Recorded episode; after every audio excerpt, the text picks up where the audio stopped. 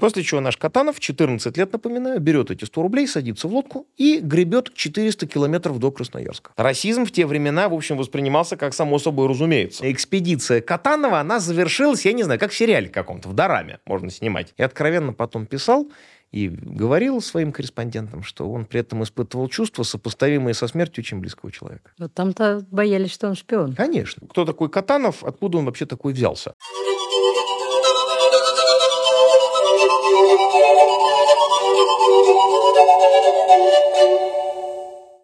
Здравствуйте, это краеведческий проект «Крот Казанский». Мы находимся в студии «Большая Красная», и здесь мы беседуем с историками и краеведами о значимых людях Казанского края. Меня зовут Ирина Кримштейн, я создатель паблика «Старая Казань на все времена». Сегодняшний наш гость Дмитрий Мартынов, и он подробно расскажет о себе сам – ну, насчет подробно не знаю. Тем не менее, кратенько. По своей базовой специальности я историк, выпускник Казанского университета, поэтому, соответственно, тема Казани, Казани научной, Казани университетской, ну, далеко-далеко не чужда, как и герой нашего сегодняшнего, в общем, подкаста, да, или проекта. Наш сегодняшний герой знаменит не только своими научными исследованиями, но и то, что он знал больше всех языков. Говорят, что он знал сколько? 100... Ну, чуть, ли, да, по разным версиям. То ли 60, то ли 100. Потому что где-то пишут 50, где-то да, пишут да, да, 70, да, да. где-то даже 114 в Википедии. Постараемся это дело развеять. Итак, наш сегодняшний герой – это Николай Федорович Катанов. Николай Федорович Катанов очень примечательная личность. Причем, вы знаете, вот прожил-то он вроде бы не очень долго, да, 59 лет. Если брать какие-то формальные вещи, то вдруг окажется, что это личность, наверное, одна из немногих личностей, особенно в масштабах нашего все-таки города, потому что это все-таки один, единичный случай, да, один город, что человек, у которого, ну, наверное, штуки три или четыре будет в биографии э, того, что он был первый. То есть, например, первый человек, который научно описал грамматику, составил словарь тувинского языка, например который, более того, он даже установил его принадлежность, да, лингвистам, конечно, это понятнее, я все-таки историк, но тем не менее, то есть вот до Катанова, в общем, никто толком не мог сказать, э, какой язык тувинский, то ли он тюркский, то ли он монгольский, то ли еще какой-то. Вот Катанов, значит, туда съездил, я еще надеюсь, мы об этом поговорим, доказал. Составил там словник хакасского словаря пригодился спустя 70 лет. То есть вот только в 953 году вышел первый толковый словарь хакасского языка, в основе которого был э, словник картотек Катанова, сам он этнический хакас.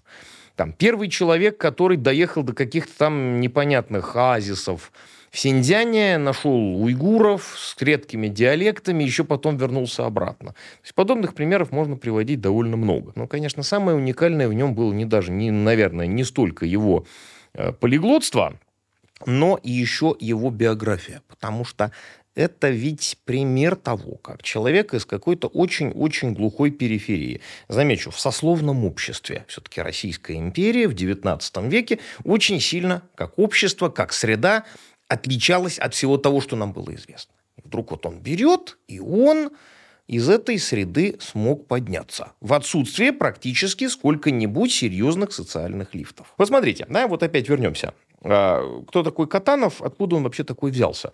Взялся он из а, степи, Сагайской степи, она тогда и сейчас так она называется, это долина реки а, Абакан, это Минусинская котловина то есть, значит, примерно 70 километров до нынешнего города Абакан, а, сколько там километров до Минусинска, кажется, 150.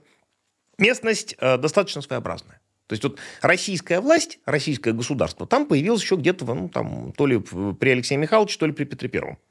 Первая каменная церковь в тех местах а, была построена, если мне память не изменяет, в 1707 году.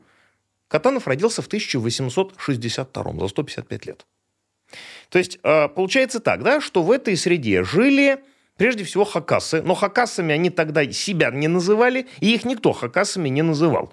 Потому что этот э, тюркский народ, полукочевой, наследники там древнего кыргызского каганата, вот, собственно, поэтому они потом это название взяли, когда советская власть стала всех заставлять по полочкам располагаться, Советская власть им сказала, так, давайте-ка срочно устраивайте, значит, самоопределение. И действительно, на очередном съезде вот этих тюркских народов вот было принято решение использовать этот этноним А до того они назывались по-разному. Абаканские татары, минусинские татары и так далее. То есть даже сам э, Катанов охотно говорил, что он татарин.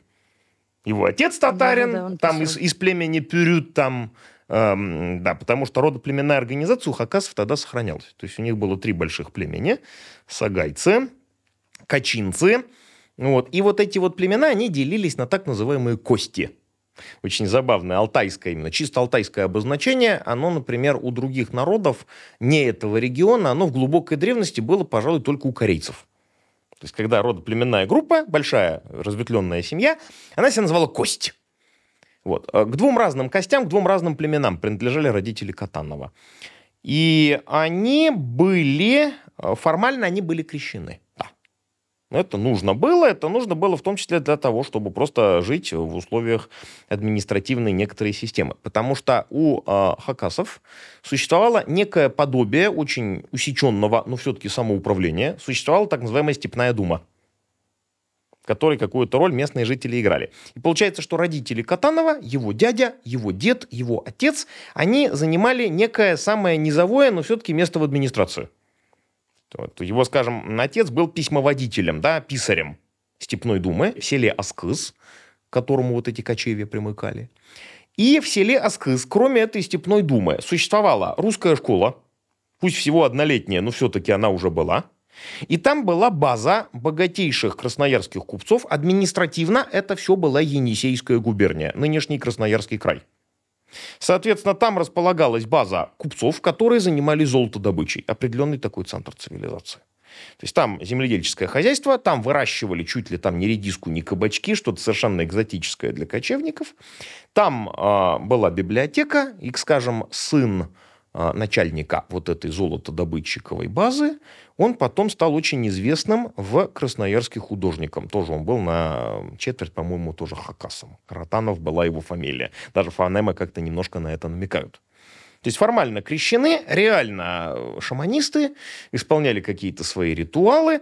Причем, что интересно, значит, э, у Катанова Николая нашего Федоровича, который родился в 1862 году, у него был старший брат, которого тоже крестили Николаем, ну и, соответственно, тоже было два родных брата, Николай Федорович и Катановы, оба.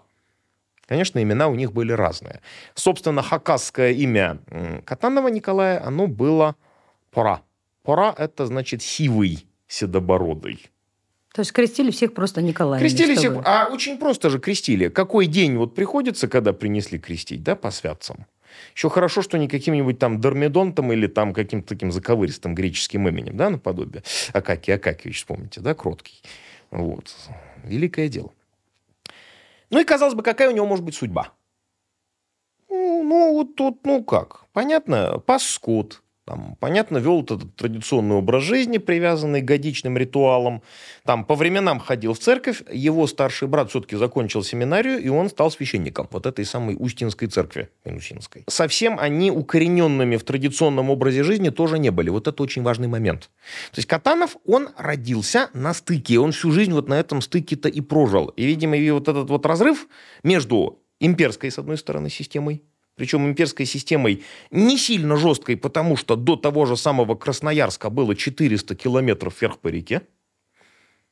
Ну вот. С другой стороны, он не жил уже чисто вот этой вот кочевой хакасской жизнью. Так бы, может быть, он бы и прожил вот.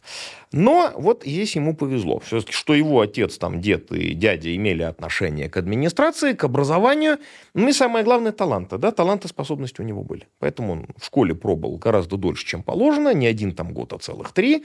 В совершенстве владел русским языком, приобрел каллиграфические навыки. Вот они как раз здесь и видны. Вот, прекрасный был почерк.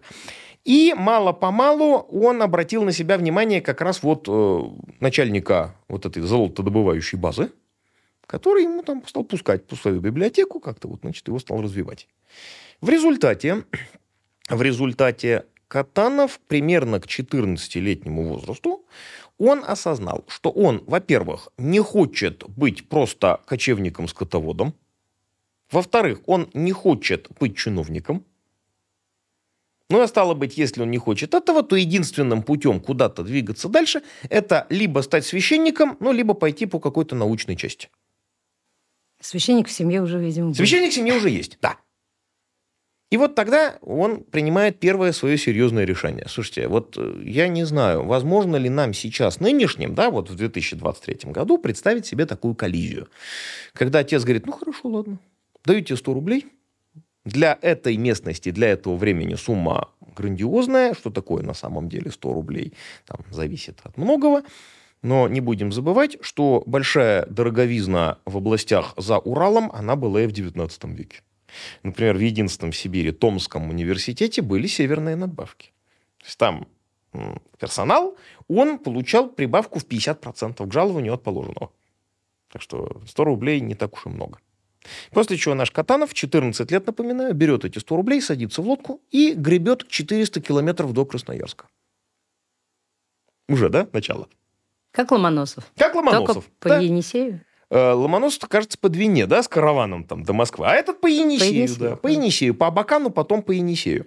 400 километров. Доплывает до Енисея, э, по Енисею до Красноярска. В Красноярске как раз открывается губернская гимназия. И Катанов туда поступает. Да, с большим опозданием. В первый класс 14 лет.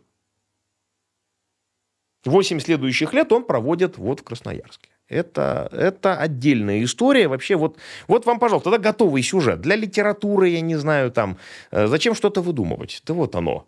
Там, в духе хоть Диккенса, хоть там Льва Толстого, хоть, хоть Горького, да?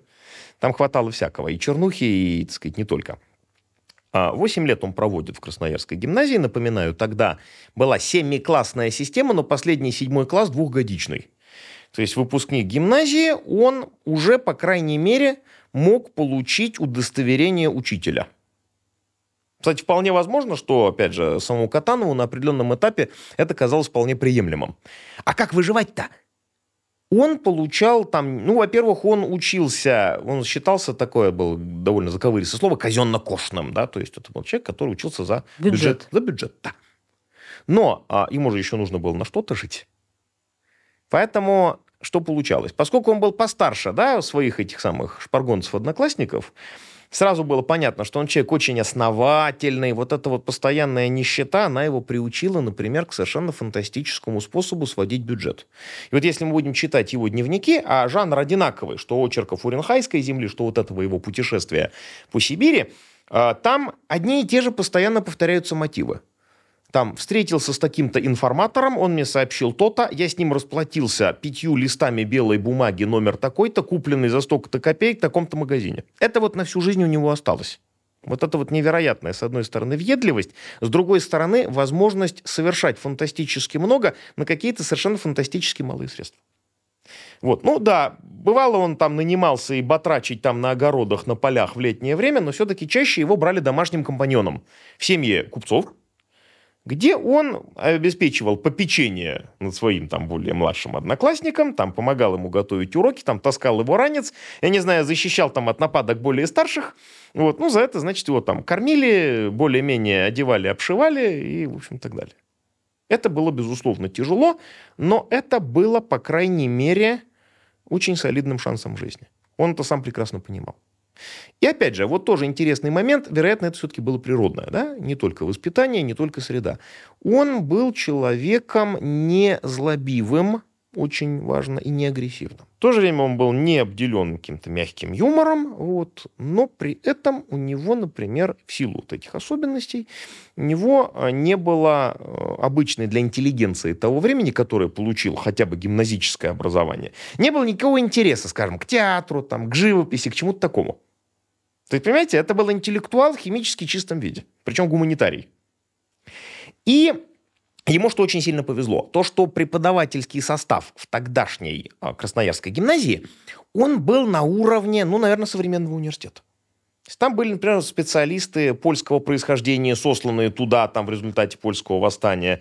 Там на базе именно гимназии возникло э, отделение географического общества, императорского русского географического общества. И потом вот председатель этого географического общества преподавал географию в гимназии. И именно благодаря нему Катанов а, свои первые публикации сделал, когда ему было 17-18 лет. Он еще находился в четвертом классе. Описание там бубнов, там какие-то лингвистические наблюдения. И что интересно, опять же, к молодому инородцу, а он так официально и назывался – проявили интерес очень серьезные ученые, тюркологи. Во-первых, это был небезызвестный, ну и довольно скандально, по крайней мере, воспринимаемый в Казани Ильминский, великий миссионер. И это был Вильхельм фон Радлов, Василий Васильевич Радлов, еще один выдающийся немецкий ученый, который приехал в Россию и остался здесь навсегда. Тогда он был попечителем э, учебных заведений Барнаульского округа. Алтай тогда административно был вообще личным владением Романовых, если на то пошло. И он там как раз вот стал заниматься тюркологией. И вот эти два выдающихся тюрколога, а еще добавился знаменитый путешественник Потанин, между прочим, они всерьез отнеслись к э, Катанову. Они стали его немножко подкармливать, немножко ему там, если не подкидывать денег, то, по крайней мере, подкидывать работу, интеллектуальную работу. Тем более мы не забываем, да, что в те времена немножко по-другому была устроена система научной коммуникации. Ученых было в разы, даже на порядок меньше, чем сейчас. В принципе, ну и до сих пор во многих специальностях, скажем, у нас у востоковедов практически все знают всех. И лично, и по публикациям что-то еще. В те времена было еще в этом отношении проще. И за публикации тогда платили. Не так, как сейчас норовят еще, значит, да, с тебя взять. Вот. Те времена платили, может быть, не очень большие деньги, но для Катанова и это уже было грандиозным достижением. К моменту окончания гимназии ему получается 22 года. То есть гораздо позже, чем гораздо положено. Позже. Да. Возникает вопрос, куда ему двигаться дальше. Дальше, опять же, было только два варианта. Либо священником, либо продолжать обучение уже в университете. Он сразу понял, что священство, несмотря на его религиозность, это не его. Еще раз говорю, один священник в семье уже есть. И тогда он принимает решение ехать, что интересно, Казань на его пути встала вот практически немедленно. Это 1884 год. Год нелегкий, потому что принимается новый университетский устав. Тот самый известный, который о кухаркиных детях. Да? То есть понятно, что поступление для инородца, оно будет еще хуже. Тем более вы не забывайте, он на вид монголоидный. Это тоже важно. Расизм в те времена, в общем, воспринимался как само собой разумеется. И он узнает от Ильминского, что преподавание восточных языков в Казанском университете окончательно прекращено. Восточный разряд уехал из Казани еще в 50-е годы.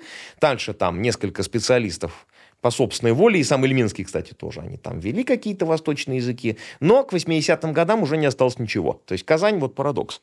Казань, да, самый что ни на есть восточный в те времена до открытия Томского университета, университет а, в России, он был знаменитым на весь мир центром юриспруденции, медицины, физиологии, химии, даже антиковедения, но не востоковедения.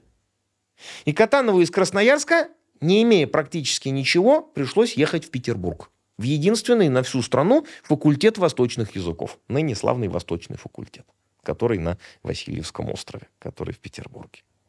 Ему удалось немало. Ему удалось выбить себе стипендию в 200 рублей в год. Это для Петербурга, вот забегая вперед, он когда вернулся из своего грандиозного путешествия, ему пришлось, вот вспоминаем Достоевского, да, там, «Преступление и наказание», был у них там такой персонаж довольно отвратный, Лебезятников, который жил не просто в коммунальной квартире, а в коммунальной квартире, расположенной анфиладой, с проходными комнатами. И он занимал самую последнюю комнату, через него никто не ходил. Так вот, Катанову уже с женой пришлось занимать проходную комнату в коммуналке, за которую он платил 32 рубля в месяц. Вообразите, как прожить на 200 в год? Ему дали бесплатно комнату в общежитии университета, в которой ему всю, свою, всю обстановку, там, конторку для письма писали стоя, там, я не знаю, книжные полки, кровать он сделал своими руками. И ему приходилось зарабатывать любыми путями. Ему приходилось писать там старушкам грамотным записочки в церкви за копеечку. Там еще что-то там. Публиковаться тоже любой ценой. Посещать домашний семинар у Радлова, который к тому времени в Петербург переехал, уже в Академию наук избрался. Причем именно Ильминский ему уступил свое место, когда его избирали в Академию. Вот Ильминский остался в Поволжье. Вот такая ситуация. Причем, а, это же эпоха реакции, это же Александр Третий, это Победоносцев. Катанов немедленно оказался на подозрении у жандармерии как сторонник потенциальной сибирского сепаратизма. Просто по факту своего происхождения. При этом, что делает Катанов в Петербурге в этих адских условиях? Он поступает на все отделения Восточного факультета. Сразу. И он их оканчивает. То есть, а, значит, арабо-турецкая, персидская и турецко-татарская. То есть он уже сразу, да, из гимназии он вынес уже как минимум немецкий, французский, ну плюс там греческий, латынь, ну вот, обязательные, принудительные. Гимназию он закончил золотой медалью, кстати, в этих адских условиях. И он также блестяще оканчивает университет. Возникает вопрос, а дальше? Вот куда его такого?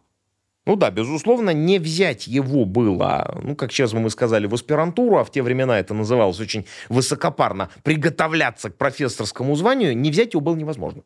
А куда его дальше девать? И вот тогда Радлову, тогда приходит в голову совершенно гениальная идея. Дело в том, что вот как раз это у нас с вами ну, самый конец 80-х годов 19 века. То есть это большая игра. Это великое противостояние Российской и Британской империи в Центральной Азии. Российская империя раздвигает границы до Ирана, до Афганистана, до, значит, Цинской империи тогдашнего Китая. И э, организуются в основном э, управлением генерального штаба, реже географическим обществом, экспедиции, которые мы называем политкорректно географическими. По факту они были очень многоцелевыми, но и, разумеется, разведывательными тоже. Имена нам все прекрасно известны. Это Проживальский, это Роборовский, да, там, это братья Грум-Гржемайло и много кто еще. Обратите внимание, сколько польских фамилий. И вот тогда, а, кажется, все-таки первым эта идея пришла в голову Радлову. Он предложил для исследования тюркских народов отправить природного тюрка с высшим образованием в одиночку – вот это самая была потрясающая идея. Прям он вообще один путешествовал? Да, да в том-то и дело. В одиночку. То есть без большой экспедиции, без отряда казаков, там, без, без пулеметов, да, там, которые требовали огромного финансирования. Восточный факультет на это ему выделил 600 рублей в год. И Катанов, даже не задерживаясь, ему инструкцию и прочее отправили почтой. Ну, там, по построенной тогда части Транссибирской дороги отправился в родные места – в родное село Скыз.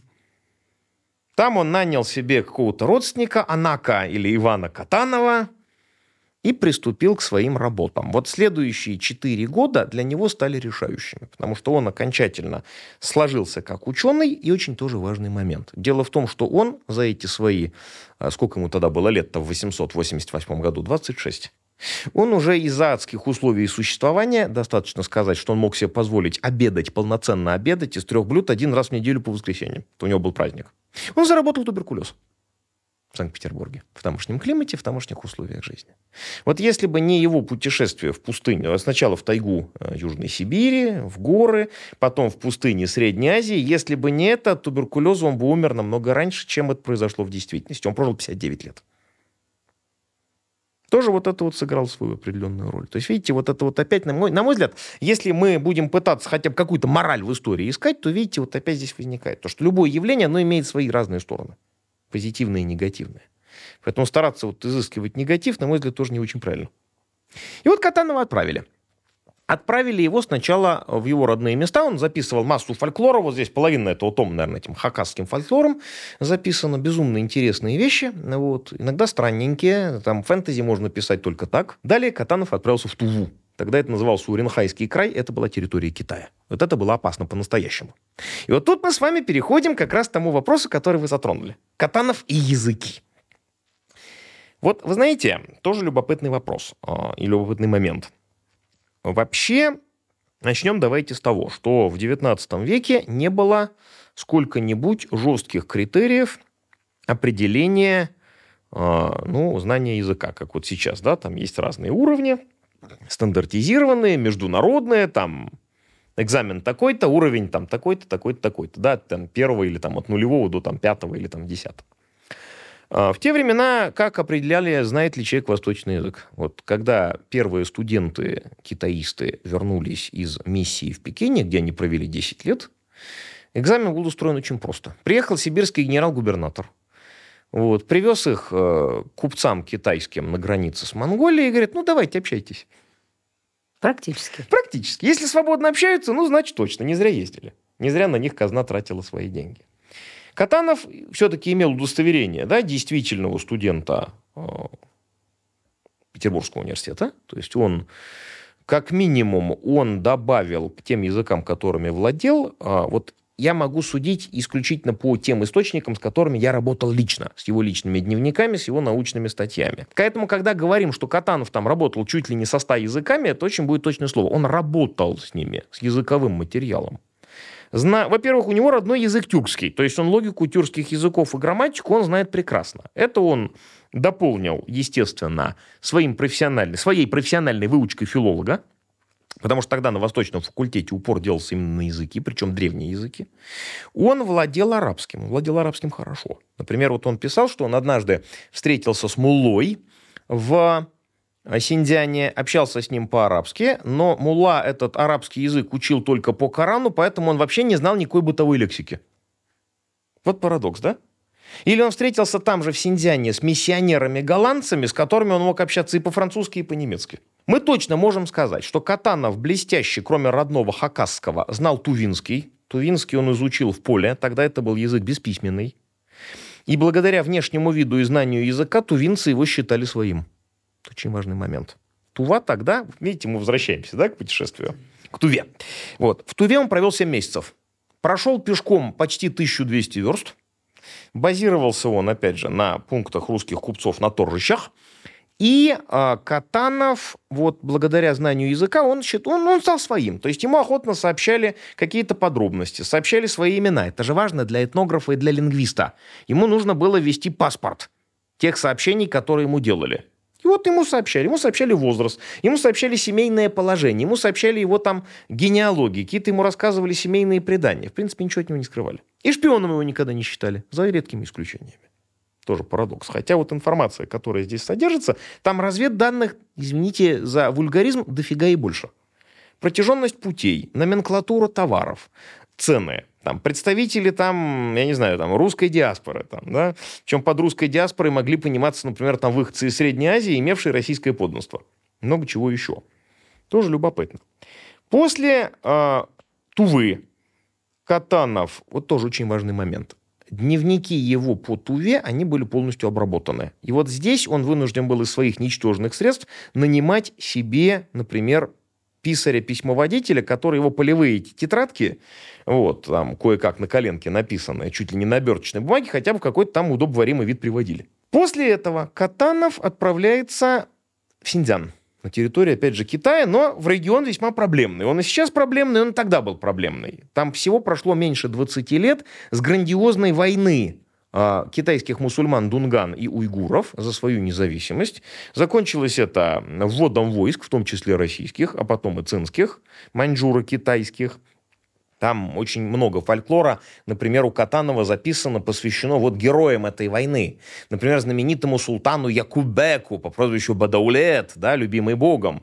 Или там многих других каких-то, например, был такой Мамутхан, про которого там у него вот и в нынешних, которые вот мы сейчас расшифровываем в дневниках, очень много информации и вот уже опубликованных, хотя об этом Мамут Хане, в принципе, большой историк мало чего известно. Он какой-то мелкий чиновник. Мелкий хан. А тут это возведено просто какие-то совершенно грандиозные эпические формы. И в этих условиях вдруг начинаются большие рогатки со стороны тогдашних императорских китайских властей. Катанова не пускают дальше города Урумчи. Говорят, загранпаспорта нет, ничего не знаем. Вот там-то боялись, что он шпион. Конечно.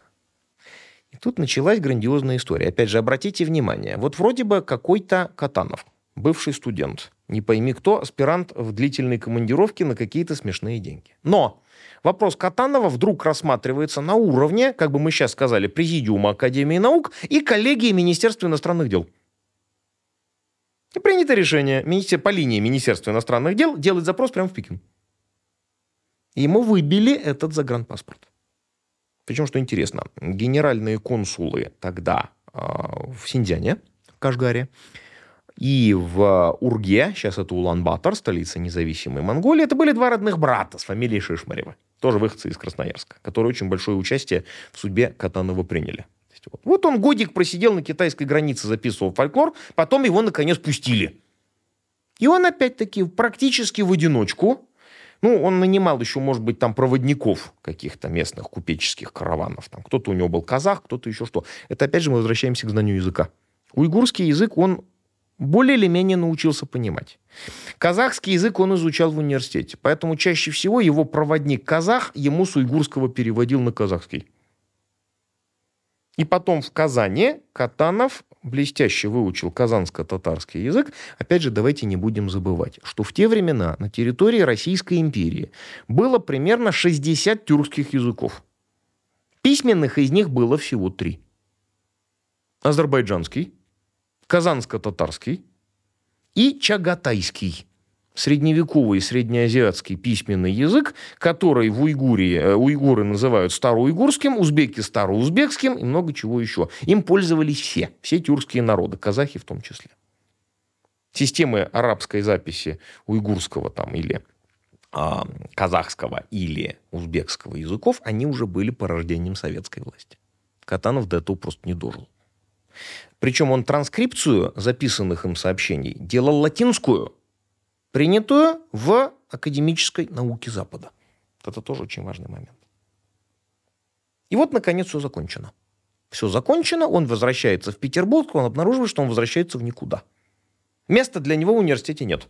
Степени ученой у него нет. На руках у него два пуда, то есть 32 килограмма вот бумаг его дневников, его кучу статей, много всего. Совершенно грандиозный, фантастический материал. Причем ценность этого материала сто лет спустя еще выше, потому что той культуры, того народа и того языка сейчас уже нет. Все поменялось радикально. Это такой капсула времени, да, срез такой, машина времени. Что остается Катанову? Ему помог опять Радлов, ему помог Ильминский. Он быстро сдал магистерские экзамены, и он приехал в Казань. Собственно, вот этого закончилась предыстория начинается наша история. Он приехал в Казань, чтобы прожить здесь 28 оставшихся лет жизни. Чтобы попытаться пробиться в академическое сообщество. А его в Казанский университет пригласили? Его в Казанский университет пригласили. И вот тут начинаются опять сложности. Дело в том, что в те времена система в университетах была такая. Значит, э, были должности, оплачиваемые из бюджета – штатные, были должности сверхштатные. Вот парадокс, но звание доцента, оно было сверхштатным. Доцент получал всего лишь так называемую стипендию. Он получал процент от взносов студентов, записавшихся на те или иные лекционные курсы. То есть это такой факультативный был? Что-то вроде. То есть это были предметы, которые не входили в базовую программу, спецкурсы, как бы мы сейчас сказали. Были лекторы. Лекторы это чаще всего были либо специалисты практики, которые студентов натаскивали, либо, если мы говорим про филологию, про историю, это были носители языка. Но Катанова взяли не лектором. Катанова взяли профессором, но экстраординарным. То есть профессором, который не имел кафедры. Профессор на кафедре, он был один. Он получал 3000 рублей жалования в год. Вот, уже прилично он, а, более того, если он получал награды, то, соответственно, за это тоже полагались определенные бонусы. Катанов, в конце концов, добрался до действительного статского советника. Это четвертая ступень табели о рангах. Это генерал, статский генерал. И Но не сразу, да, до этой стадии дошел? В 915 году. Конец. То есть прошло 20 лет после того, как он приехал в Казань. 23 года даже. И э, за ордена, например, за орден святого Станислава, вот, это гражданский орден. А, польский, кстати, по происхождению. Вот. А, Катанов имел 68 рублей в год выплаты. Дополнительно. Ординарный профессор имел 3000, экстраординарный тоже получал жалование, но всего две. И разницу Катанову приходилось заполнять вот той самой стипендией. То есть ему приходилось делать свои курсы интересными. У него все его курсы по тюркологии, по востоковедению, они сплошь были факультативными. Но к нему народ набивался там в целые поточные аудитории. Он вел татарский язык, он вел хронологию и историю Золотой Орды, он много чем занимался. Вот. Татарский язык к нему, в общем, учить ходили с очень большим удовольствием, потому что он, он имел очень интересную педагогическую методику. Например, на первом же занятии сохранились записи очевидцев. На первом занятии он говорил, так, вы, господа, если вы даже русские по происхождению, вы не знаете ни слова по-татарски, на самом деле вы татарских слов знаете не менее сотни. И начинает, значит, объяснять. Чаще всего это был зимний семестр, холодно, значит, носили капюшон, потому что ветры в Казани были ничуть не хуже, так сказать, 100 лет назад и 200 лет назад. Постоянно на это были жалобы в разных э, газетах журналах. И вот он говорит, ну, смотрите, вы носите капюшон, тогда это называлось башлык. Вы носите башлык, это означает, что вы уже знаете одно татарское слово и одну грамматическую категорию. Потому что баш – от голова, а лак – это суффикс, который означает, что что-то во что-то вкладывается. Вот вот дело пошло. Дело пошло. Но это было нелегко, и денег постоянно не хватало. Поэтому Катанов брался за абсолютно любую работу, которая бы соответствовала его специальности. Он был председателем общества археологии, истории и этнографии при Казанском университете и его казначеем. Причем там был очень громкий скандал, когда его обвинили в нецелевой растрате средств. Это Катанова-то, который был щепетилен в буквальном смысле каждой копейки. Он был чужак во всех смыслах. Исторический историко-филологический факультет того времени был по преимуществу антиковеческим. Кому был нужен Катанов? Когда там на первом же заседании Совета университета это сохранился протокол, там просто дословно сказали, ну вот спасибо, скоро уже дикарей будут откровенных присылать. Вот. То есть такого хватало. Скажем, а, был такой замечательный основоположник хакасской журналистики, а, Эчегелей его настоящая хакасская фамилия, но он пользовался псевдонимом. Вот у него такой своеобразный анекдот помещен. История о том, как Катанов уже кавалер орденов, профессор, в общем, выдающийся человек, он решил как-то с семьей проехаться на пароходе по Волге. Кстати, о семье.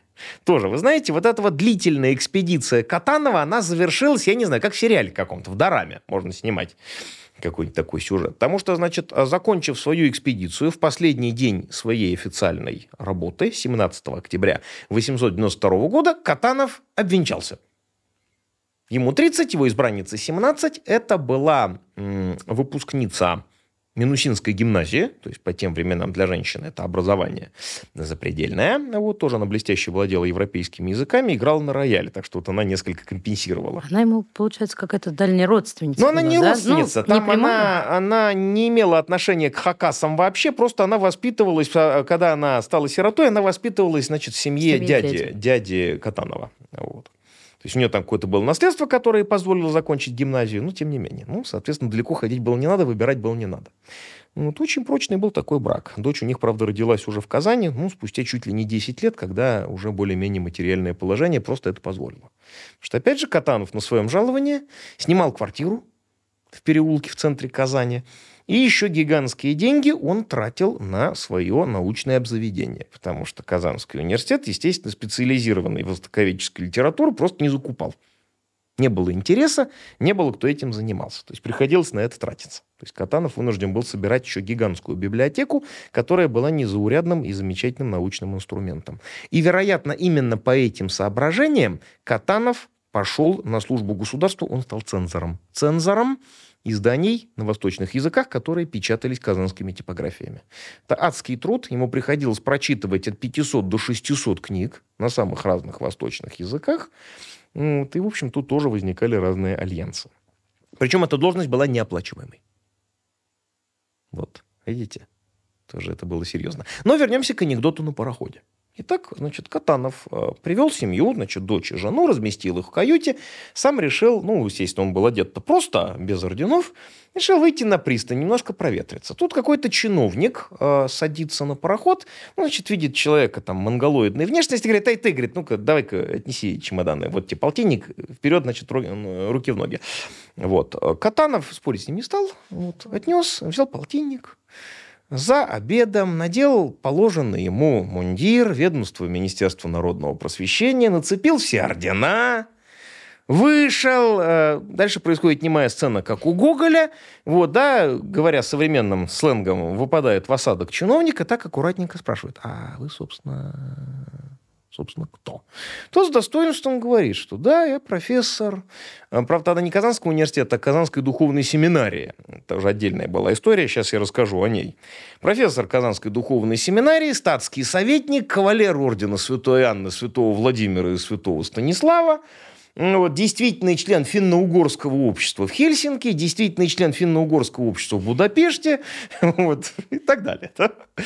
Вот. Тот так аккуратненько говорит, а, может, вы все-таки, там, ваше благородие, вернете мне полтинничек-то? А что Катан говорит, ну что вы, я же его честным трудом заработал. Чиновник после этого до конца плавания из каюты не выходил вообще. Вот, вот такая вот история. То есть она достаточно показательна. Да, может быть, она не настолько травмирующая, но, тем не менее, таких случаев, вероятно, хватало. Что же касается профессорства, то вот я еще раз говорю, Катанов был экстраординарным профессором, не штатным. То есть он зависел целиком от числа студентов, которые записывались на его курсы. Да, он был харизматичен, да, к нему ходили. Но все равно это какое-то такое было межеумочное положение. Вот опять вот эта вот проклятая межеумочность. Да? И Катанов несколько раз, особенно когда началась революция в 1905 году, он выдвигал проекты. Он предлагал все-таки пересмотреть штатное расписание университета, восстановить там хотя бы кафедру. Хотя бы кафедру финно-угорских и тюркских языков. Потому что, ну, дикость же ну, в общем-то, отрог, самый северный отрог тюркского мира, Казань, да, там учатся выходцы и из Башкирии, там, и из Сибири, и из Казахстана, откуда угодно, и нет даже вот такой элементарщины. Забегая вперед, скажу, кафедра татарского языка была воссоздана только в 1929 году. Во главе ее стал знаменитый профессор Курбангалиев. Вот. Это уже новая татарская интеллигенция, совершенно новая эпоха. Катанову ничего не удалось. И отчаяние было настолько велико, что он вот опять еще глубже окунулся в церковную жизнь, и он решил попытаться сделать э, себя в Казанской духовной академии. Потому что там традиционно на миссионерском отделении были языковые кафедры. Так и здесь был скандал. Потому что когда его избрали профессором, уже ординарным профессором Казанской духовной академии, его неожиданно обвинили, знаете, в лучших советских традициях, потому что они не в советском период они появились. Его там назвали и объективистом, и недостаточно верующим, и, в общем, доносов хватало. В конце концов, его утвердили на должности профессора. Но, опять же, это уже было немножко не то. То есть у него продуктивность его научная, она стала снижаться довольно заметно. И вот свидетельством вот этой тяжелейшей депрессии стало то, что Катанов решился на какой-то совершенно экстраординарный шаг. Дело в том, что в 1913 году в Казани, в том числе во время своего государственного визита в Российскую империю, был премьер-министр тогда еще не Турции, а целой Большой Османской империи. Хельми Паша.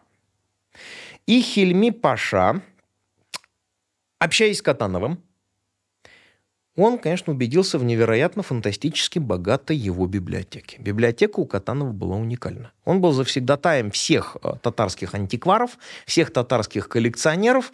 Если брать только книжную часть, я некомпетентен, скажем, в нумизматике, но если брать книжную часть, ну откуда Катанов ухитрился в Казани раздобыть подлинные авторские рукописи а, турецких поэтов и грамматологов 13-14 веков? Они у него были? И вот, а, находясь, видимо, в таком вот помраченном состоянии сознания, Катанов, премьер-министру Османской империи Хильми Паше, продал библиотеку за очень солидную сумму. Три с половиной тысячи э, турецких лир золотом. Этого его там, семье хватило на следующий А он не предлагал 10. ее там Казанскому университету? Еще или... как предлагал. Он предлагал сибирскому генерал-губернаторству, скажем, для Томского университета, который был ближе всего к его родным местам. Он предлагал его академию, свою библиотеку Академии наук. Там много было много было переписок. Ну, все утыкалось, как обычно, в нашей любимой системе, да, нет фондов, да нету, нет, толкача нет. Катанову очень вредило то, что его не знали в Петербурге. Или знали, но только те, с кем он был знаком предшествующие десятилетия. Радлов, например, опубликовал его материалы по Хакасам в замечательном многотомном труде очерки народной литературы тюркских племен. Там масса всего интересного было. Уйгурские материалы так и лежали неопубликованными. Их никто не печатал кое-что удалось, опять же, в Казани сделать Катанову. Он опубликовал в Казани, например, свой эпохальный труд по тувинскому языку и защитил его как докторскую диссертацию. То есть он стал доктором сравнительно исторического языкознания. Все, он добился уже всех официальных регалий. И опять с места никуда не двет. Нет, нет никакого движения. И он продал библиотеку. И откровенно потом писал, и говорил своим корреспондентам, что он при этом испытывал чувства, сопоставимые со смертью очень близкого человека. А он просто уже не видел своего будущего. Но он еще и был уже нездоров, я так понимаю. Ну, еще более-менее он еще держался.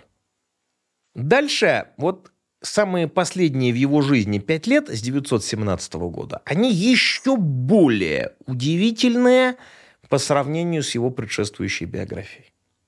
Потому что, с одной стороны, при советской власти Катанов раскрылся. Ну, даже, даже еще, еще даже не при советской власти, еще после февральской революции. То есть, когда началась федерализация, скажем, России, да, когда начались вот все вот эти эксперименты, Катанов, вот он, он, он расцвел. Он тут же принял участие в, сознании, в создании так называемого Северо-Восточного археологического института. Располагался он в помещениях Казанского университета, но он был вечерний для подготовки вот специалистов по местным всяким вещам. Тогда у него учебная нагрузка, она была просто какой-то феерической. Ну, конечно, это объяснялось тем, что было необходимо еще зарабатывать. Дикая инфляция, как мы помним, да, счет денег шел на миллионы, пайки нужно было как-то выбивать, и Катанов, как экстраординарный профессор, на 2000 рублей в год он был обязан читать, а, получается, 6 академических часов в неделю. Это вот был вот его максимум. Во времена 17, 18, 19 годов Катанов читал иногда по 40 в неделю. Ну, нам, нынешним университетским, это хорошо знакомо, по 5 пар в день, вот, бегать туда-сюда. Но все-таки для тех времен гораздо более таких вальяжных, неторопливых это было серьезно. Катанов, опять же, впрягся во все. Он работал, например, в Восточной консерватории. Это была тоже отдельно интересная история вот, попытка создать высшее музыкальное учебное заведение в Казани. Это удалось потом сделать только Назибу Жиганову. И только в 1945 -м. Но Катанов побывал и там. Вот у меня супруга, например, очень много занималась архивами консерватории, связанными как раз с деятельностью именно Катанова там. И в 1918 году на всероссийском РСФСР конкурсе Катанов, наконец, избирается ординарным профессором Казанского университета. Уже в совершенно другую историческую эпоху. Справедливость восторжествовала, казалось бы. А на деле это все хуже некуда. Это же гражданская война.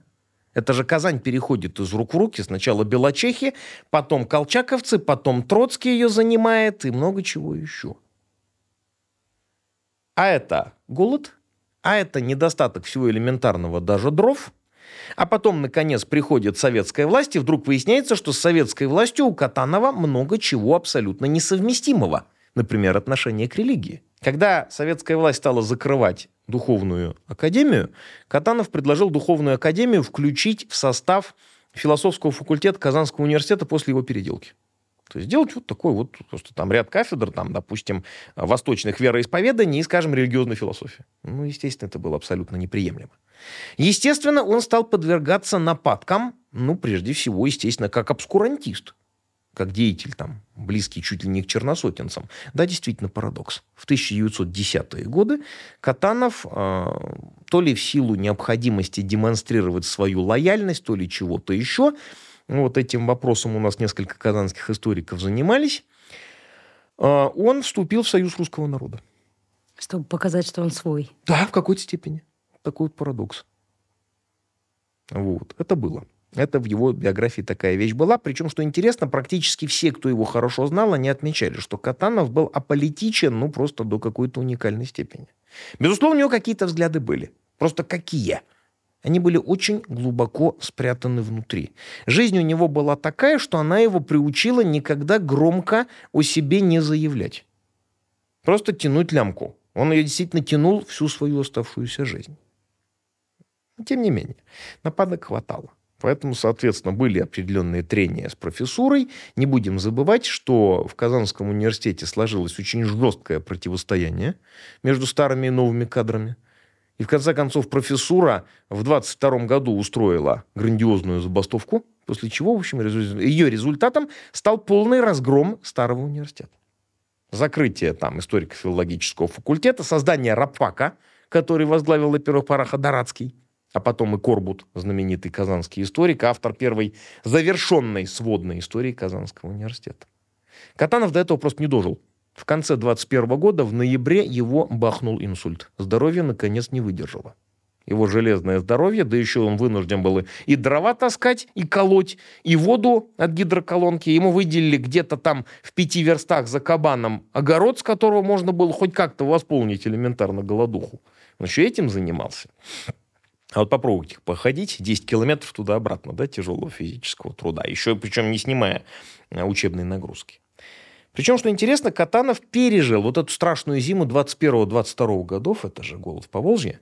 Причем Катанов тоже подумывал над тем, чтобы уехать или в Ташкент, или в Баку. Многие, кстати, профессура вот восточная из Казани переехала в Баку. Например, в Баку очень большой известностью пользовался Павел Крастович Жузе. Такое своеобразное имя Аль-Джаузи он был православным арабом из Иерусалима, который переехал в Россию по линии, опять же, православного палестинского общества. То есть они с Катановым тоже общались. Но потом он вот себя проявил очень хорошо на Ниве уже э, наркомпроса Аз Республики. Уже совершенно другой обстановке. Катанова элементарно не выпустили.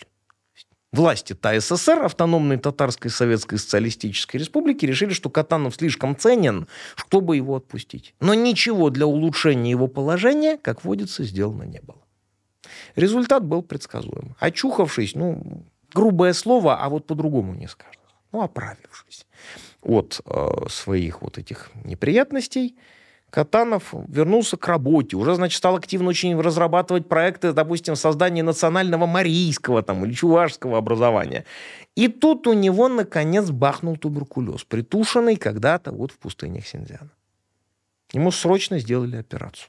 То есть просто, грубо говоря, вырезали кусок легкого, наиболее пораженный. Ну и дальше, как водится, операция прошла нормально, после нее не выдержало сердце. Катанов прожил 59 лет. Дальше начинается масса загадок. Но одна из этих загадок, она, в общем, знаете, такая, да? Где он, собственно говоря, похоронен? Вот. Спасо Преображенском он был похоронен. Да, безусловно. Потом А дальше вот возникает вопрос, как же переносили-то его прах. Дело в том, что есть разные версии. И вот по одной из этих крайних версий, а прекрасно мы знаем, где находится Катанов, я стараюсь регулярно приезжать на Арское кладбище, где он похоронен недалеко от Эльминского, вот у входа в церковь Ярославских чудотворцев. Но дело в том, что есть такая вот достаточно печальная для нас версия, что на самом деле никто, естественно, отдельно прах Катанова после разорения монастырского кладбища никуда не переносил. Просто когда к столетию Катанова в Хакасии вообще-то вспомнили, что Катанов свои дни закончил в Казани – в общем, из Абакана в Казань пришел, в общем, не очень удобный для наших э, ученых и для наших властей вопрос, а где, собственно, Николай Федорович? То есть срочно организовывать кинотав. Ну и с Фуксом, в принципе, что-то в этом в принципе, та же самая история, да, безусловно. Вот. Поэтому тут, в общем, это, понимаете, на самом деле это вопрос веры. То есть оптимист будет говорить, что все хорошо, все соответствует тому, что было, пессимист будет говорить, что не так все это было, совсем не так. Ну, на самом деле, так ли это важно? Памятники-то есть есть. То есть элементарно можно привести людей и показать, что да, это здесь. И не суть важно, да, будем ли мы там пытаться пролезать на 2 метра ниже уровня Земли. В конце концов, это вопрос и не только этики, но и, безусловно, наверное, еще и антропологии. Как раз в пятом году и назвали школьный переулок Катановский. Да, неофициально. Неофициально, потому что он местным жителям, видимо, тоже очень много чего хорошего сделал. Он был известен в этом плане. Хотя сам никогда домом не владел. У него была квартира там, там на втором этаже двухэтажного деревянного дома, невдалеке от очень приятного особнячка, который был арендован семейством Арбузовых. Вот. Лично они, насколько я знаю, не общались. Ну, конечно, они должны были шапочно быть знакомыми, но не более того. Вообще Катанов в этом плане, еще раз говорю, вот в такую вот интеллигентскую среду Казани вписывался плохо. Потому что у них просто не было точек соприкосновения. Тот же Арбузов, да, там блестящий пианист, у которого в семействе было три рояля, и много чего еще, да, и Катанов, который был погружен исключительно в свои исторические источники на каких совершенно никому неведомых языках. Как же это было кому-то объяснить? В этом плане, конечно, у Катанова история такого грандиозного экзистенциального одиночества, потому что в каком-то смысле он очень сильно опередил свое время. Вот. Но можно, наверное, сказать, что для тех условий, для той эпохи, в которую он был погружен, которой он был по рождениям, он, наверное, не мог бы сделать большего. Ну и вот еще один важный момент э, по смерти Катанова – это вот эти его рукописи. Дело в том, что а, в Казани, в Казанском архиве государственный, сейчас он называется Государственный архив Республики Татарстан, находятся его дневники вот этого его главного путешествия. Они не были опубликованы. И очень важный момент. Дело в том, что еще в 1933 году на самом деле, значит, было написано в Кёнигсберге, на самом деле в Берлине. Прусская академия наук опубликовала первый том, а второй том вышел в разгар войны в 43-м под названием «Volkskundliche Texte aus Osttürkistan». Переводы на немецкий язык материалов по уйгурам, которые сделал Катанов. Как же они оказались в Германии? Это была еще более печальная история. После смерти Катанова его вдове стало совсем невыносимо, потому что Катанов в некотором смысле, это говорить это страшно. Это просто говорить даже страшно. А еще представить себя в той обстановке. Катанов вовремя умер. Потому что иначе бы его вообще расстреляли. Иначе бы его там. заклевали как буржуазного клерикального националиста. Апологета там всяких там. Наверняка бы при, приплели бы какой-нибудь японский шпионаж, все что угодно. А может, турецкий шпионаж, бог его знает. Его клевать начали уже сразу после смерти, еще в середине 20-х годов. И вот э, поэтому вдове устроиться там где-то на работу было практически невозможно. Она должна была как-то монетизировать то, что осталось от покойного мужа. И вот э, в 26 году э, в Советском Союзе был знаменитый немецкий тюрколог по фамилии Банг, вот. Банк, он сам до Казани, насколько я знаю, не доехал. До Казани доехал э, очень своеобразный персонаж Николай Николаевич Поппе. Уникальный персонаж, потому что до 30-х годов он был вполне благонамеренным советским монголоведом. В 42-м он переходит линию фронта на Кавказе, рискнул, ведь со всем семейством перешел линию фронта на Кавказе. И он стал профессором уже в Германии, в нацистской Германии. А после он переходит демаркационную линию, сдается американцам и становится профессором в Сиэтле. Основателем научного монголоведения и тюркологии в США. И он долгое время был единственным человеком в США, который владел узбекским языком. Некоторым это удается. Ну, фантастика. Вот этот самый Поппе, он э, и договорился со вдовой Катанова о передаче рукописей. Больших рукописей осталось семь. Сейчас у нас осталось три. Остальные это были именно научные материалы. То есть это вот транскрипция, это переводы, всякие коллекции. Они уехали в Берлин. За них э, вдова Катанова получила тогда 600 дойче марок золотых, что равнялось 200 советским чурвонцам. Не так уж и много. Профессор Преображенский, пусть и литературный, помните, там за операцию какой-то дамочки брал 50. Тем не менее, какое-то время, несколько лет, это позволило протянуть. Ну и на наше счастье, эти дневники так и остались в Казани. А вот браться за них никто особо не хотел, потому что это объемно. Это очень специфическая квалификация. Дневники Катанова вообще разбросало по стране очень хорошо. Вот этот вот Тувинский его дневник, он остался вообще в кунсткамере в Петербурге. Его там описал знаменитый э, тувиновед Севьян Вайнштейн в 1968 году, а дело так и не двинулось. Только вот потом, наконец, тувинским коллегам в 2000-х годах, получив грант, вот им удалось это дело опубликовать. Что касается научной команды, которая, вот, в которую вхожу я, э, Дмитрий Евгеньевич Мартынов, профессор кафедры э, китаеведения и стран азиатско-тихоокеанских исследований Казанского федерального университета, а точнее Восточного разряда Высшей школы Востоковедения Института международных отношений Казанского университета. Прежде всего, эта команда наша, она расположена в разных городах и весях России. Прежде всего, это двое казанских специалистов. Помимо меня, это Рамиль Миргасимович Валеев, доктор исторических наук, профессор тоже Казанского федерального университета, того же института, того же, той же высшей школы, и одновременно директор э, книги памяти замечательного тоже учреждения, которое занимается многочисленными архивными изысканиями в Казани. Это Валентина Николаевна Тугужекова, сейчас уже экс, то есть почетный куратор, руководитель, э, консультант Хакасского научно-исследовательского института языка, литературы и истории города Абакан.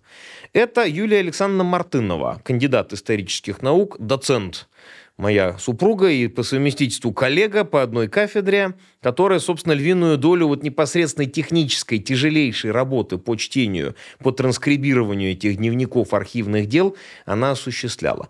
Это, безусловно, доктор исторических наук, это профессор Дацишин из Красноярского ну, сейчас это Сибирский федеральный университет в Красноярске, знаменитый тоже историк, китаист, востоковед тоже, который много занимался разными делами. Например, вот у него есть замечательная статья, значит, про Катанова, такого своеобразного Нестора. Вот. Это еще, безусловно, специалисты из Института восточных рукописей в Санкт-Петербурге, Академии наук Российской. Бывший это Ленинградский, потом Санкт-Петербургский филиал Института востоковедения, сейчас самостоятельное учреждение. Директор его знаменитый китаевед, Ирина Федоровна Попова, член-корреспондент Академии наук, ну а непосредственно с Катановым, с монголоведением, с тюркскими делами, безусловно, связаны сотрудники отдела Монголии и Центральной Азии. Это Татьяна Александровна Пан, замечательный маньчжуровед, это глава этого отдела э, Кульганок, тоже замечательный монголовед. Вот это вот наша большая команда, которая, особенно учитывая легкость все-таки современных коммуникаций, медиакоммуникаций, вот может достаточно эффективно осуществлять эту работу. Ну, самая, конечно, тяжелая работа выпала на долю тех, кто непосредственно работал с рукописями. Это нас четверо. Тугужекова, Мартынова, Мартынов и Валеев. У меня есть большой вопрос, вот личный, можно сказать. Каким образом он сам учил иностранные языки? Если мы говорим про Катанова, во-первых, а, если даже мы согласимся с теми людьми, которые признавали, что он знал все существующие тюркские языки, опять же, давайте исходить из того, что процентов 90 этих языков были бесписьменными. Тюркские языки родственные в известной степени. В известной степени взаимозаменяемые грамматические категории словарный фонд. То есть здесь переключение, оно в известной степени легче – происходит. Да, безусловно, скажем, носитель татарского языка, он легче перейдет на казахский, а носитель турецкого на азербайджанский, которые, ну, совсем-совсем э, близки между собой, из-за чего, скажем, наши преподаватели турецкого языка очень не любят носителей азербайджанского, потому что от характерных ошибок и нестыковых не избавиться никак. Теперь переходим к самой методике. Во-первых, очень важный момент. Катанов изначально рос в многоязычной среде. То есть он уже еще ребенком, он, во-первых, владел родственными языками, не только там хакасских разных диалектов, там еще соседние есть несколько племен, и, естественно, русским. Еще вот на уровне, еще до получения формального образования. Дальше у него, видимо, его и без того незаурядные лингвистические способности, они были очень хорошо разложены по полочкам гимназическим, вот этим принудительным в огромном объеме изучением классических языков, латыни прежде всего. Потому что, как мы знаем, все равно для научной грамматики, для научной лингвистики латынь все равно это вот это вот, это, это, это базовый язык. От него все равно никуда не убежать. И из этого происходит, что получив фундаментальные какие-то основы, Катанов уже мог на это просто надстраивать вот в такой терминологии новые этажи. Например, китайского он не знал, никогда он не пытался его изучать. Арабским, да, он владел. Э, турецким, видимо, не очень. Вот, опять же, мы с вами, да, говорили, что уйгурский язык, он в пределах необходимых для его научного изучения, безусловно, он им овладел. У него был огромный фонд записанных ими устных текстов, какие-то он там добывал тексты, переписанные от руки или там созданные типографским образом. Дальше он с ними в, в Казани работал. Но означает ли это, что он мог бы э, авторитетно и азартно торговаться на уйгурском базаре? Вряд ли. Поэтому вот когда мы перечисляем невероятное количество языков, мы опять же прежде всего должны иметь в виду, что мы подразумеваем под знанием языков. Абсолютно свободно он, несомненно, владел пятью или шестью языками, что близко к пределу. Что близко к пределу, да.